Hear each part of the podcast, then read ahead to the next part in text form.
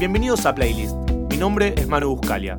Yo soy Guido Scolo y en este podcast vamos a descubrir la intimidad de un músico en 10 canciones elegidas por él.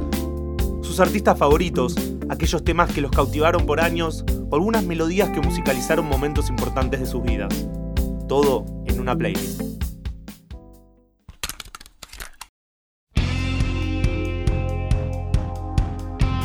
Al frente del estrellero sacó alguno de los mejores discos de los últimos años. Cumplió el sueño de que Jorge Serrano, de los auténticos decadentes, grabara uno de sus temas. Le apasiona la cultura asiática, tiene un bar secreto y es amigo de los Wilco. Está con nosotros Lautaro Barceló.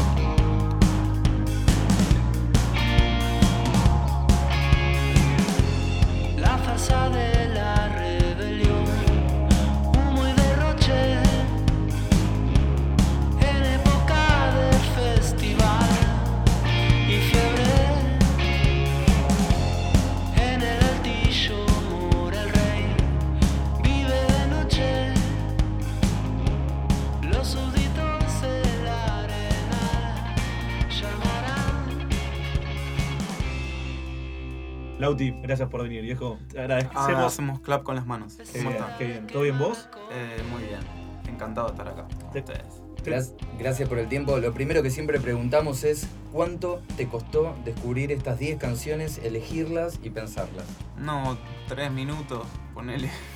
Menos de lo que me costó escucharlas después para, eh, para recordarlas, porque algunas hacía tiempo que no las escuchaba. Eh, no, muy rápido. yo, tengo muchas historias y anécdotas y por ahí fue como que las primeras que, que se me cayeron eh, en ese momento la- las fui ubicando en canciones. Acá la Así producción que- dice que es cierto que no miente porque le pidieron las preguntas por WhatsApp y las respondió a los 10 minutos, ¿eh? Así que. Sí. O sea, Algo lo que que, tardé, en es que tardé más en escribirlas por WhatsApp que, que, claro, que en pensarlas. Es una rareza lo que contás porque por lo general los músicos que vinieron siempre tienen algún tipo de retardo en encontrar las Mm. 10 canciones, pero la verdad que a nosotros nos costaría un montón también. Pero bueno, vamos a pasar a la primera entonces. A ver qué tenemos por ahí.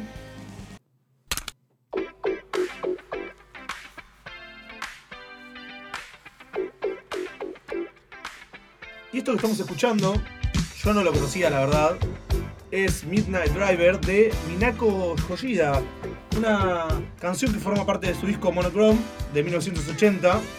Minako Yoshida es una cantante japonesa, un tema bastante ochentoso, ¿no? Bien funky disco ese bajo. Sí, es, esta canción eh, está dentro de un género japonés que yo lo conocí gracias a un señor DJ barra youtuber que se llama Baum Paugam, que no sé cómo llega ahí porque hay como una digamos una deep web para los estudiantes de japonés entre los cuales eh, coexisto y, mm, y llegué a este muchacho que vive en Chicago y que arma unas listas con música y mm, hace listas sobre este género que se llama City Pop que durante los años 80 en Japón, eh, con el auge de, la música estéreo, recién eh, venían autos con, equipos estéreo, eh, se asoció lo que era escuchar música en un auto estéreo con un género musical y con un sonido que por ahí está embebido de, de cosas de, de la música de 80s, funky, soul, disco de,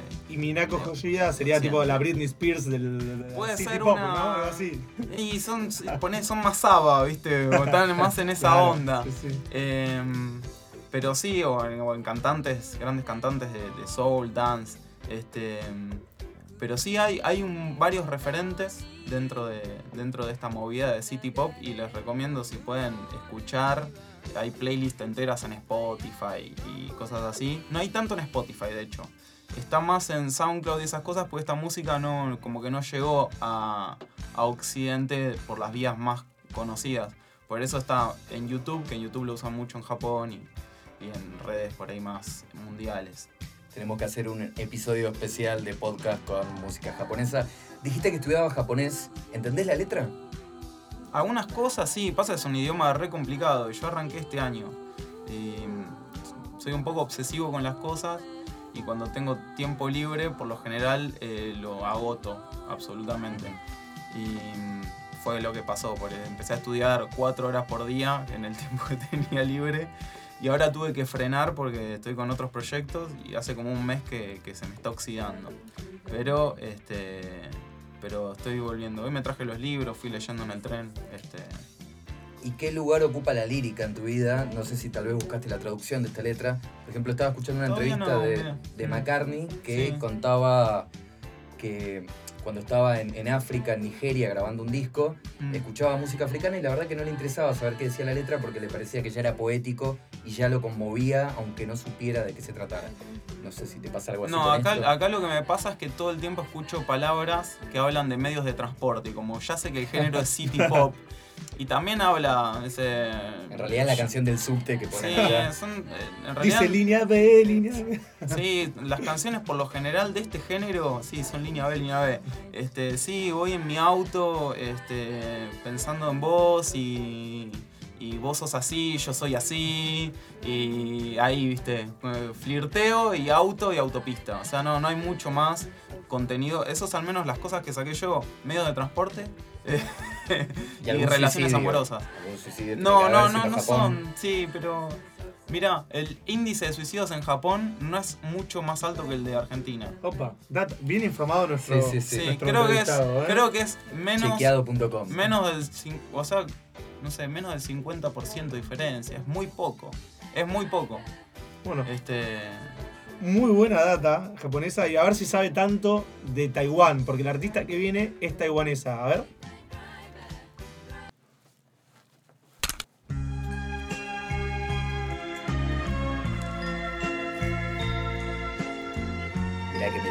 Mirá qué dulce. Nos ponemos con Teresa Teng. La luna representa mi corazón. Obviamente la canción está traducida, ¿no? Porque no se llama así. ¿Cómo llegaste a otra parte Traje algo de de este continente? No. Sí. Ma, imagino que está hecho en Taiwán. pues. Fue un efecto, bueno, eh, saqué un zapatito con lucecita que compré en el tren que me gustó como llavero. Este, no, a raíz también de esto, de encontrar esta música japonesa, eh, empecé a bucear en eh, música de latitudes cercanas, que por ahí Japón es un país muy particular. Y, y tiene por ahí cierta coherencia lo que pasa en Japón con lo que pasa en Corea del Sur pero después con el resto de los lugares es reisla. O sea, no sé, Gran Bretaña, ponele. Que no se parece en nada a lo que está pasando alrededor, por más que tenga ciertos códigos y ciertos, símbolos parecidos. Pero, bueno, eh, China tiene como una historia de. Primero que es un país mucho más grande, con mucha más gente. eh, y esta es una, una de las artistas que más famosas hizo en China, y es taiwanesa, es Teresa Teng.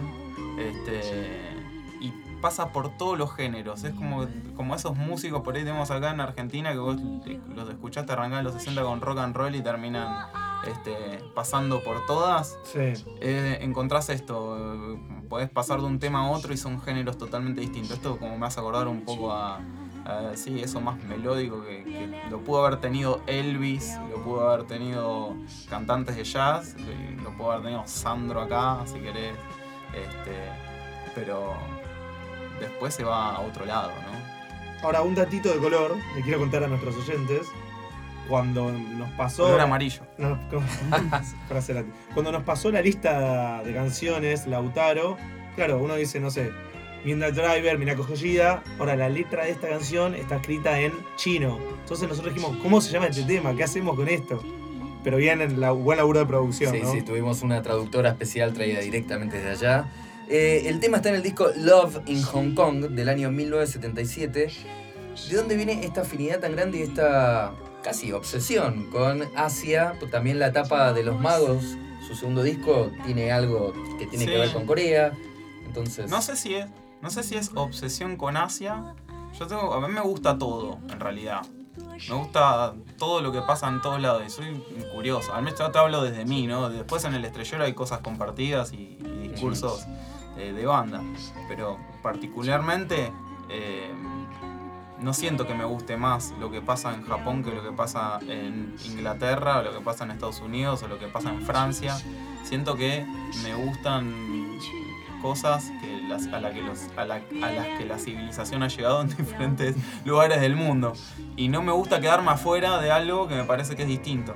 Por ejemplo, Teresa Teng no me parece distinto, pero lo que escuchamos antes, ese, el city pop, ese refrito de lo que puede ser, alguien lo puede entender como un refrito de, la música ochentosa, eh, dance de, de Occidente, en realidad, si escuchan todas las discografías que, hacen a este género, eh, es riquísimo y creo que eh, lo ent- entendieron mejor lo bailable y lo, y lo digamos, no sé, lo pegadizo, lo jitero que, que en Occidente. Para mí está mejor entendido. Y era algo que por ahí, viste, no sé si llegás solo, fácil. Hay que hurgar. Por lo pronto, pregunta corta, trajiste un tema del 77, un tema del 80, el K-pop, algo nuevo, ¿le entras? No, no, no consumo mucho. No, no, consumo mucho, no. Eh, cuando hay festivales, eh, no sé, el, el Fuji Rock o cosas así, veo las bandas que están tocando. Eh, veo los videoclips, a ver qué onda, qué está pasando allá. eh, pero no, hay un par de, de artistas que, que me interesan, que ahora no me acuerdo los nombres, pero lo podría buscar, que los tengo, los tengo en playlist. Eh, Shintaro, eh, no me sale el nombre. Shintaro se parece a Lautaro, aparte. Se, como de- se viene, ¿no? Se viene el playlist eh, Lo, lo vamos coreano. a hacer y No. vamos a hacer una edición especial con una radio de Tokio. Este, lo- este estaría bueno que me lo acuerden, después lo voy a buscar, pero es un artista que era un ícono de la música psicodélica japonesa, de rock psicodélico. El Jimi Hendrix de ellos. Y se hizo, y se hizo muy conocido en la costa oeste de Estados Unidos y se hizo muy conocido también en Inglaterra. Y hace una música que, que claro, o sea, conversa con cosas que ya conocemos, pero al mismo tiempo propone algo nuevo. Claro. Está buenísimo y tienen, tienen muy buenos materiales para, para ver. Después este, voy a buscar el celular y se los... Bien, Perfecto. volvemos para Sopla. Occidente. Y con el tema seguimos, número 3. seguimos con otra balada.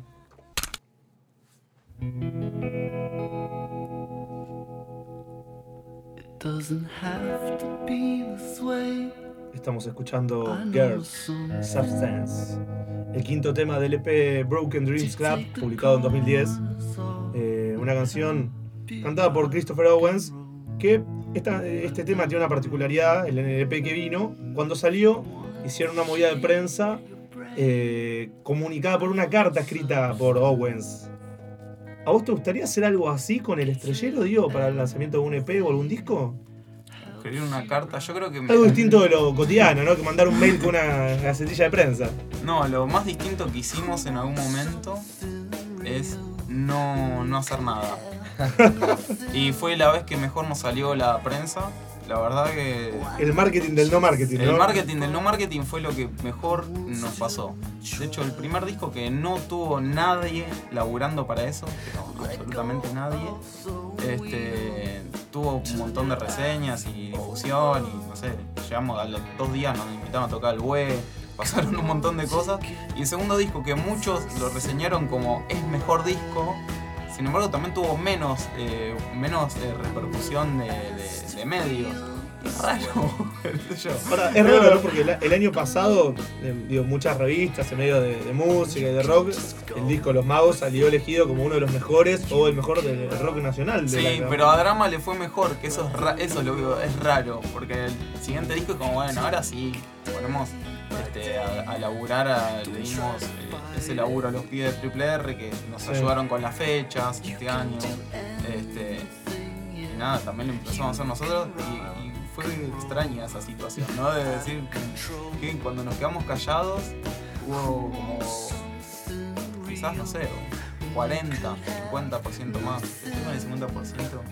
Bueno, es músico matemático. Sí. Ahora, ¿por qué elegiste esta canción en particular?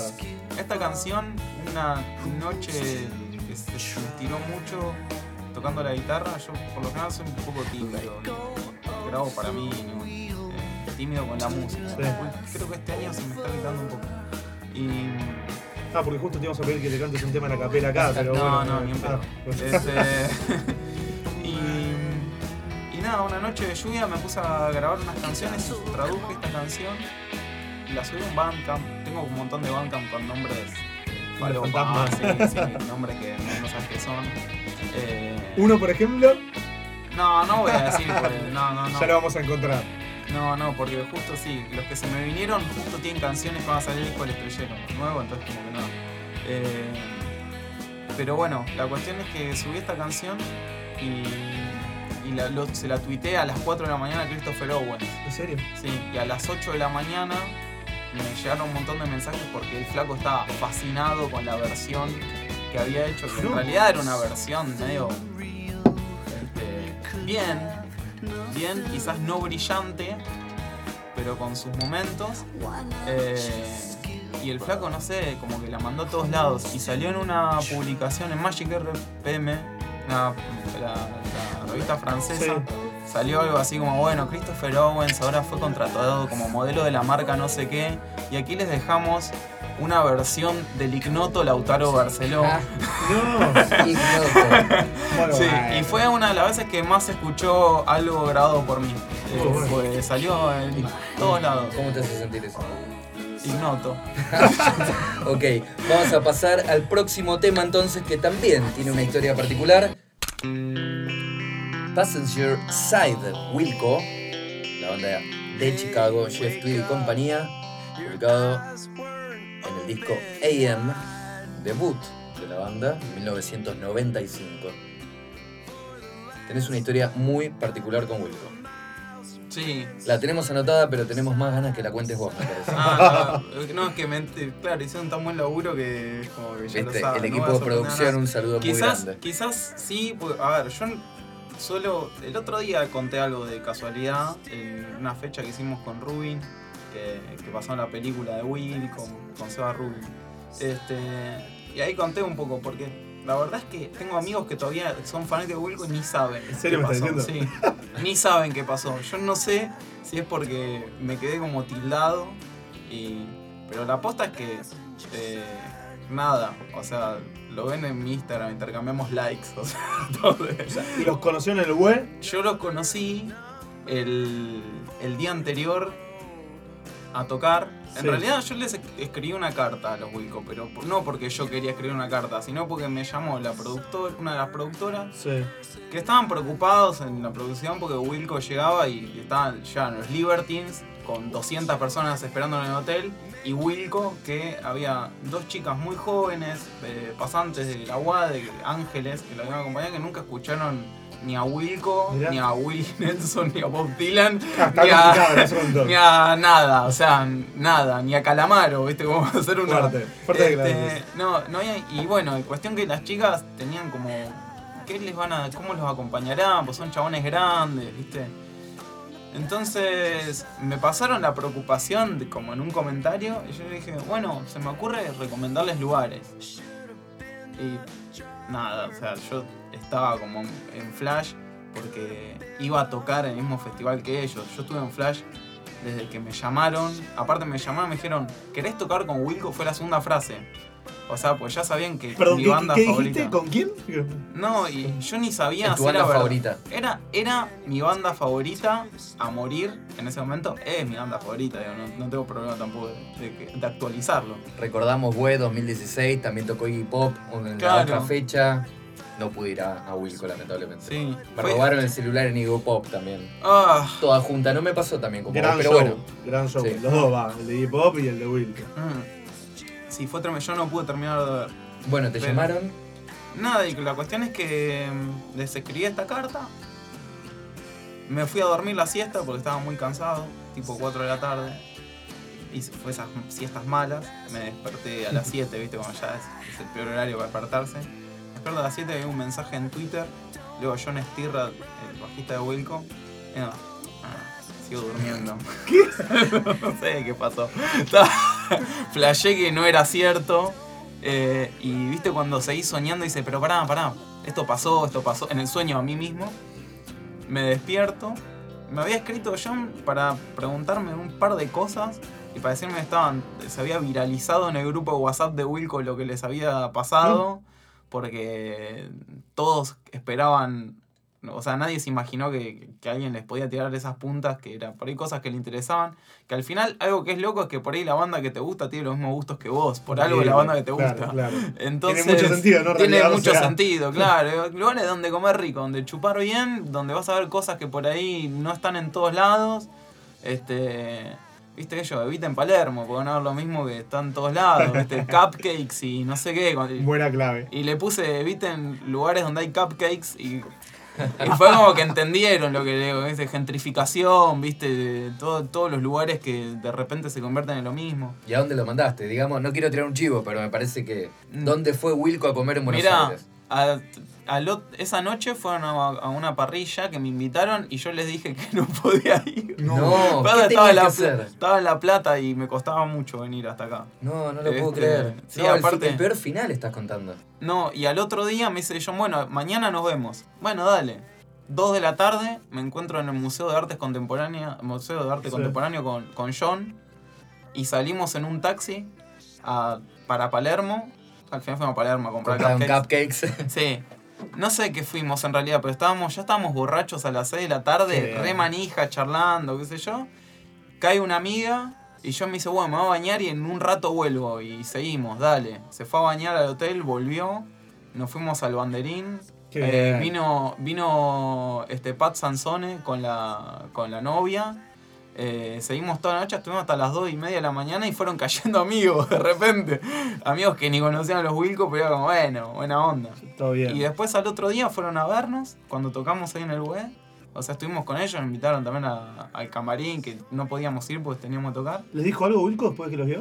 No. Eh, que la rompimos. La persona me dijo, Wilco. Me dijo, no, John me dijo la, que la rompimos.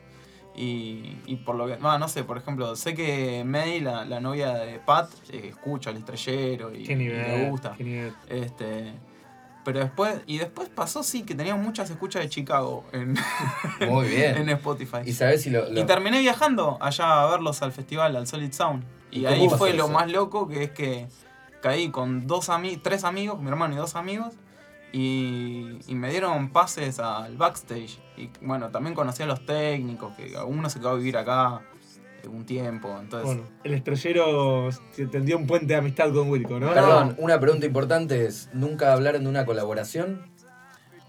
pasó eh, em, en el tema... A ver, ¿en qué tema? En el tema 9 te la respondo. Uh, bueno, me bueno. encanta, me ¿Por qué elegiste la canción? Corto, así pasamos a lo que viene, porque ya me da intriga el 9 y estamos recién en el Porque 4. em, nos fuimos en- de viaje a Massachusetts al Festival de Wilco eh, en, una, en una van con mi hermano y con dos amigos. Y, y fue eso, como un viaje de ruta y Passenger Side justamente habla de, de, de alguien que le quitaron el, el permiso de conducir y iban de acompañante. Y, y es una canción re rutera. A ver, ¿con qué seguimos?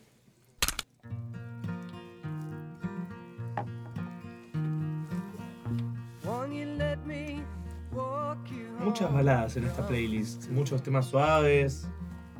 Estamos escuchando Big Star 13, tema publicado en el disco One Record de 1971. Una banda que tiene muchos covers, entre ellos, ya que venimos hablando, ¿no? Uno de Wilco, publicado en el disco Small World, un álbum tributo a la banda. Si tuvieses que elegir un artista para hacer un cover del estrellero, ¿a quién elegirías? A Wilco va a decir. No, un artista que haga un cover del estrellero. Y tendría que ser alguien más joven. Y la verdad que. Pienso, ¿no? Quizás. O alguien muerto, así es más raro. Mercedes Sosa. Wow, este. La contactamos del Místico. Este. John Lennon. No, em, la verdad que no. No sé, a veces escucho canciones que sube alguien a YouTube, viste, tocando unas Sí. canciones nuestras. Yo un poco me, me siento un- me siento como en, en deuda con aquellos que suben algún cover mío a, a YouTube y no sé qué ponerle, viste. ¿Por qué? Porque. Son ignotos. Porque son ignotos para mí. No, no, porque es, es raro, ¿viste? Es como. Ayer, justo. Antes de ayer hablábamos con Marco Sanguinetti, con el que tocamos ahí con Seba Rubin, de. eh, Son raras las relaciones que se generan entre los oyentes y los músicos, como una relación de, de cercanía y de distancia al mismo tiempo, que una persona por ahí sabe muchas cosas de vos y vos no sabes nada sobre la otra persona. Y, y no hay como un código de cortesía que venga en un libro y vos lo puedas aplicar ¿no? en esas situaciones. Por lo general sea algo natural y al mismo tiempo eh, eh, extraño, exótico, porque uno no está preparado para que le vengan a decir. A menos que estés entrenado y todo el tiempo te pase. A mí no me pasa todo el tiempo, pero a veces que me pasa es rarísimo. Es como, te cuesta un montón reaccionar y decirle gracias. Bueno, ya, perdón, ya que lo mencionás y hablamos de buenos covers, eh, Marcos, grandes versiones de Radiohead, Mm, increíble. claro, bueno, no sé si se los cruza los radios Sí, sí, que, que pasará. Lo conocí el otro día y me cayó muy bien. Me cayó muy bien. gran, gran, Sí. gran músico. Un capo. Ahora, ¿por qué elegiste esta canción? A mí, eh, me llegó esta canción por Elliot Smith en realidad. En una época eh, nos juntábamos muchas personas de La Plata, que después varias tenemos banda o nos dedicamos a o algunos se dedican a otra cosa, eh, a tocar canciones todos los días, a la noche, a la madrugada, se hacía tarde. Y, y Elliot era como nuestra guía, Elliot y Bill Murray. Y había un póster de Elliot y, y siempre lo, lo- no sé, como que lo admirábamos mucho. Y esta banda, Big Star, no sabíamos nada, pero sabíamos que él había hecho un par de covers. Y llegó un momento en que Big Star apareció fuerte en mi vida y empecé a escuchar mucho los discos. Mirá. Y decidí que tenía ganas de hacer algo así, que, que era lo que me gustaba, no sabía mucho de la historia. Y ahí me contactó Juan Irio, que se había separado de Siniestros, y yo también estaba en separación de mis bandas. Y dijimos, hagamos algo como Big Star.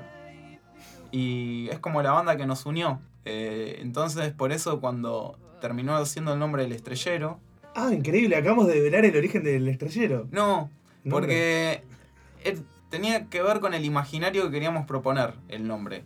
Queríamos que, que salga naturalmente, pero sin embargo había, no sé, 200 finalistas para el nombre del estrellero.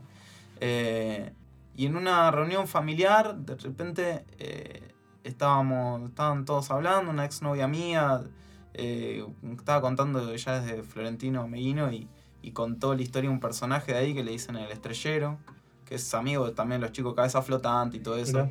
aparece en los videos. Y, mm, y cuando dijo el estrellero me miró mi amigo el Mister, cantante de Las Armas Buenos Aires, y, me, y yo me había quedado como así cuando alguien dijo el estrellero, el estrellero, me quedé tildado, había algo ahí y me dice, este es el nombre de tu banda.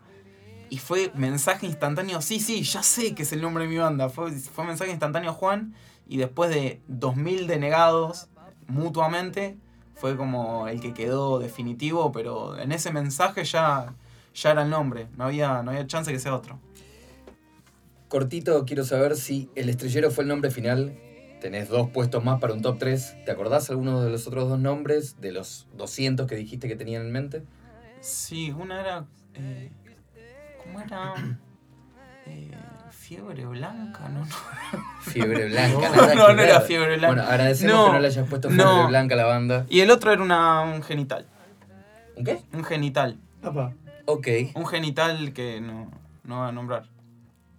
Pasamos entonces al próximo tema, tema número 6 de la lista. Y lo que suena es. Television. Prove It. Séptima canción de el discazo, discazo que es Marquee Moon. Uno de tus preferidos, ¿no? Es uno de mis preferidos, ¿Viste? sí, ¿Cómo te algún conozco? debut de la banda en 1977, Tom Berline y compañía.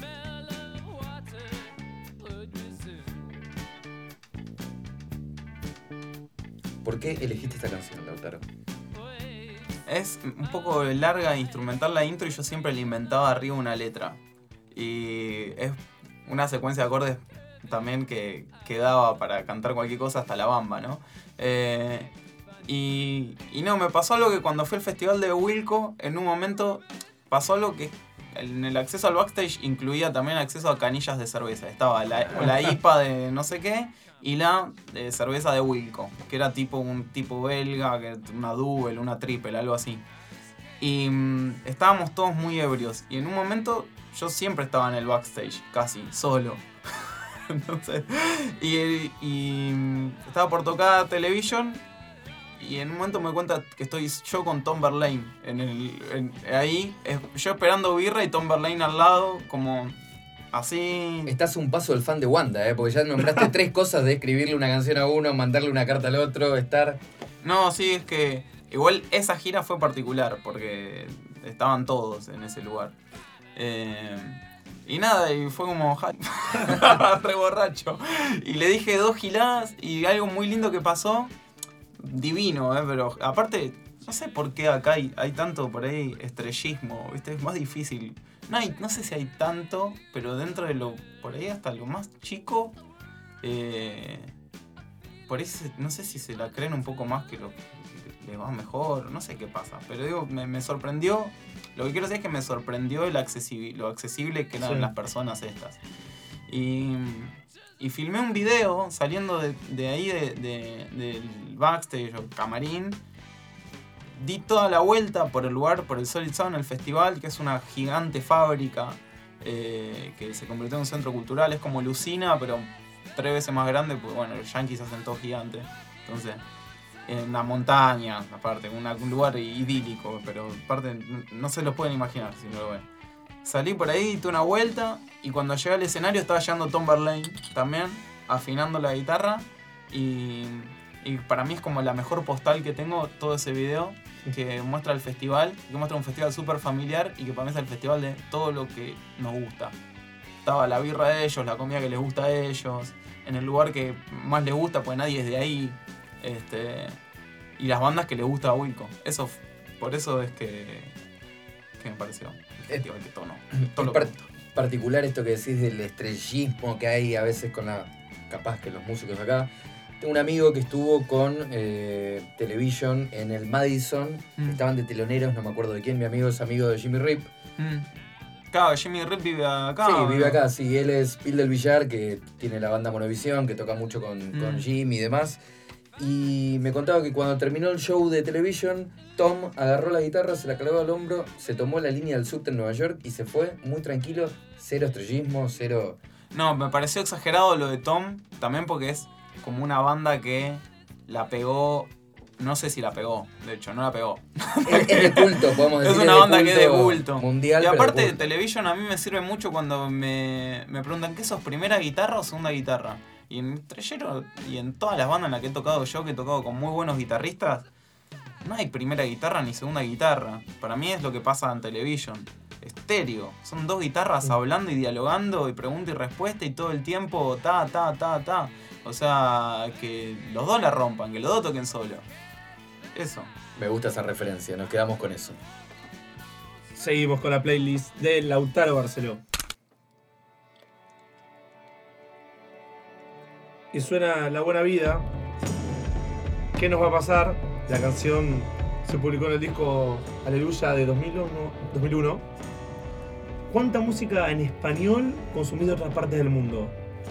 Eh, española consumí bastante porque viví un año en Barcelona y lo que más quise hacer fue tratar de empaparme de la música de ahí porque era la que tenía acceso para ver y no sé, en algún momento pensé como que iba a ser eh, sencillo meterme en, en el mundo y, y empezar a tocar. Ahora, ¿Qué, qué hacías Pero en allá? realidad, mi hermano vivía, yo, yo me, me fui medio de fuga de, de La Plata. ¿Cuándo? Mm, Porque no sé, en el año 2013 Sí. me fui un poco, estaba, tenía orquesta de perros en ese momento que nos estaba yendo bien y que estábamos grabando un disco nuevo, pero eh, tuve como un raye que necesitaba, necesitaba tomar aire. Eh, la de siempre, historia de amor que, Que no funciona. ¿no? ¿Por qué Las cosas siempre nos no queremos ir de viaje después de eso, no? Claro. Es una excusa nada más para dejar de laburar. Mi hermano vivía en Barcelona porque mi hermano labura, este, es contador, tiene, este, está en otra, pero siempre fue como, eh, ocupó un lugar para mí de, como un padre. Este, es levemente mayor que yo, tiene 10 años más que yo, pero este, siempre me cuidó mucho y dijo, bueno, venite para acá, eh, podés vivir en mi departamento, busqué laburo allá, laburé en un hostel, decidí por un tiempo alejarme de la música y volver tiempo más tarde. Y lo que terminó pasando es que ese año cayeron cuatro bandas de La Plata tocando la primera Sound y terminé yéndome de viaje con los Norma, con el Mató, cualquier cosa. O sea, terminamos haciendo, eh, haciendo giras y cosas que era lo mismo que estaba pasando acá, pero allá y, este, y nada. Al final este, terminé volviéndome acá a tocar a, a La Plata porque tenía ganas de, Te fuiste de La. Plata y La Plata fue a vos de alguna forma, ¿no? Podemos decir. Sí, como me, y fueron ese año, fueron todos los platenses que conozco más o menos. Alojé gente de La Plata todo el tiempo y no hubo casi diferencia, no sentí la distancia. Si hablamos de buena vida, la comida de Barcelona, estás vos muy metido en la gastronomía. Sí, Te volvés loco comiendo allá. sí, bueno, to- toda España, y, y- y haces un par de kilómetros, estás en Francia y comés quesos, vas al supermercado día y tenés por 2 sí, euros 400 Cosa de quesos calidad. maravillosos. Esto es un podcast, lo- ustedes lo pueden escuchar a la mañana, a la noche, a la tarde, cuando quieran, pero nosotros estamos en horario de cena grabándolo y en este momento hablar de quesos no es muy bueno. Mm, Me gustaría saber un poco más de tu lado gastronómico porque tenés como un- una impronta muy fuerte que vienes de ese lado. mm. Hasta creo que a veces más que la música, puede ser. No sé, siento que No, yo choca siempre, ahí. por ejemplo, con la música soy muy generoso. Viene alguien y me dice, cambiale la letra a algo, y yo digo, sí, metele este R, sí, sí, sí, metele lo que vos quieras. Ahora alguien se mete en la cocina y, y soy eh, hitleriano. O sea, no, no, no, no, no tolero. No negociás. No negocio nada. eh, Todo, toda, digamos, mi, mi egoísmo y mi individualidad está puesta en la comida y en lo que cocino. Y es un lugar donde soy bastante intratable. Y al mismo tiempo que creo que es porque considero que, que, que puedo hacer cosas buenas en la cocina.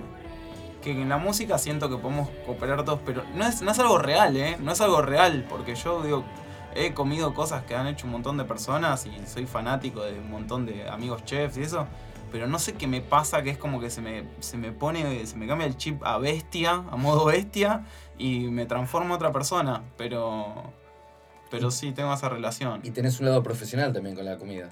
Sí, eh, tengo un lugar secreto, un- una Opa. especie de restaurante, bar secreto al que van personas que eh, llegan por recomendación o... No digamos o dónde está ni nada. Solo... No se puede decir nada, solamente decir Nos mandan que- inbox y decimos todo nosotros. igual. Este, Siempre los oyentes primero. Sí, yo me encargo de todo. ahí. Bueno, lo que sí podemos decir es que vamos a ir pronto, ¿no? No sé si, si mañana o pasado, pero vamos a ir. El tema que vamos a escuchar es, a lo mejor tienen diferencias irreconocibles. El tema que vamos No. a escuchar es... El tema que vamos a escuchar es, a lo mejor tienen diferencias irreconocibles que el gran público no conoce. De Pablo Matías Vidal, incluido en Te Amo de 2007. En realidad creo que fue cul- culpa mía, la había pasado mal yo, porque era, es irreconciliables, que el gran público no conoce. Upa, upa, upa. Este, puede ser tema mío. Yo creo que debe ser más un tema de Manuel Buscalia, pero se la vamos a dejar pasar por Igual esta vez. puede ser, puede ser. Este, me gusta irreconciliables porque, porque es, digamos, mucho más literal el sentido de lo que se puede sacar, eh, de la frase esta. Eh, Pablo es históricamente mi socio musical y es casi la persona por la que toco, porque yo lo conocí en- el primer año que decidí dejar la música de pibe, a los 18 años yo no quería tocar más porque quería estudiar. Y, ¿Qué, qué ibas a estudiar?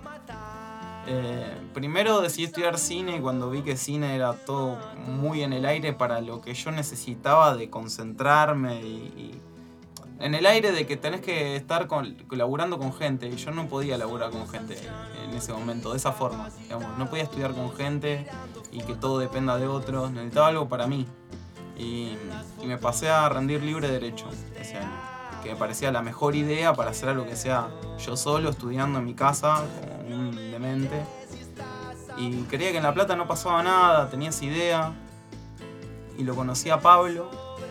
eh, y Pablo es la persona de, la que más canciones sé y es dentro de lo que es el ambiente de La Plata, es mítico. Es mítico lo que hace. o sea, es una persona que, que deja rastro en casi todas las bandas que, que después salen. eh, quizás es la persona que yo más tengo ganas de que la pegue mundo, más que yo.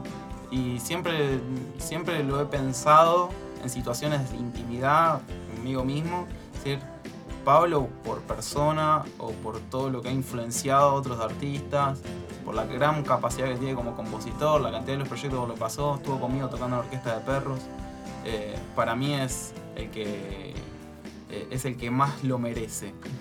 Eh, y esta canción es muy particular porque el, habla sobre Bochatón y Rosario Blefari esta canción. A lo mejor tienen diferencias irreconciliables que el gran público no conoce. Pablo siempre dijo, ¿por qué no tocan juntos? A mí me parece tan parecido lo que hacen. O siempre sintió que estaban como en la misma sintonía. Estamos hablando año 2007, sus carreras, es verdad, tenían un punto de encuentro muy fuerte. Eh, venían de bandas que eh, Suárez y los Gorriones tenían esa, Sí. esa cuestión, digamos, de, de sonido noventero y que después se hicieron solistas mucho más emotivo, sentimental, eh, íntimo. Y, mm, siempre le pasó, eso. Y un día yo la llevé a Rosario a tocar a La Plata, porque estaban, éramos, ah, somos, somos amigos, no nos vemos hace mucho, pero, este, pero en esa época nos conoc- estábamos bastante seguidos con ella. Y mm, fue a tocar a La Plata y la llevé a la casa de Pablo, que es el, es el lugar donde nos reuníamos todos a tocar canciones, donde le dije hoy hace mucho tiempo. Y Pablo le tocó esta canción a, Rosario y le, contó la historia. Y me acuerdo que quedó en un VHS que filmé y que nunca lo pude recuperar. Y que es muy es un momento muy extraño. Porque Pablo se lo cuenta casi como, como un fan. Y a la vez estamos en una situación re distendida, tomando mate y comiendo bizcochitos en una casa antes de, de ir a tocar. Este, y nada, fue, un- fue una cosa. Por eso la traje. Tengo, tengo esa, ese momento muy, muy guardado. Ahora me llama la atención que hayas puesto este tema, seguido del que viene ahora, porque para mí Pablo tiene algo muy similar a uno de los compositores de la canción que viene ahora.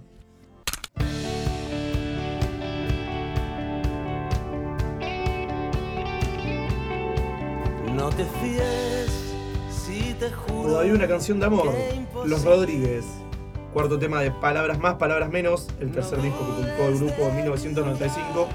La letra fue escrita por Sabina junto con Calamaro. Me parece que Pablo tiene ahí una conexión con, con Calamaro. Sí, sí, sí, sí, mal. Tiene un- esa, esa tarde que llegamos con Rosario a la casa de Pablo, estaba el brujo, un amigo de Pablo, que en ese lugar se llamaba La Comu. Era un lugar donde pasaban muchos artistas. Y estaba el brujo con un cancionero de Calamaro y tocaba todas las, tocó todas las canciones que había en el cancionero y cuando terminó el cancionero volvió a empezar.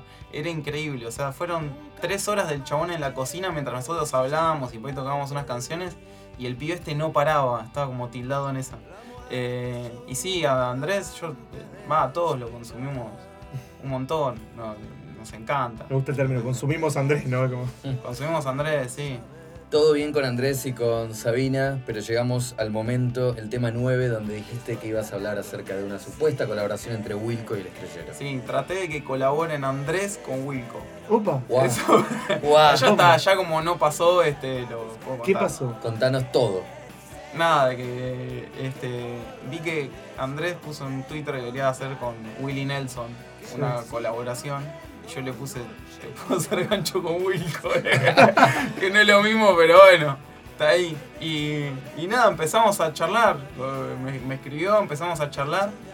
Que también es fabuloso, es, digo, lo poco que lo pude conocer de, de hablar y que hablar macanas aparte, porque no es que hablamos, hablamos cosas en serio y macanas, eh, como si fuese un amigo con, con Andrés y me cae de 10.000 puntos. Este, y es increíble eso de, Pasaron un par de secuencias aparte de, de este intento fallido con Wilco, que en realidad Wilco se tomó un año y medio sabático. Entonces me dijo John que estaban, este, nada, que están cada uno en la suya y que Entonces te repregunto, perdón, ¿cuándo se viene la colaboración del estrellero con Calamaro? No, no sé.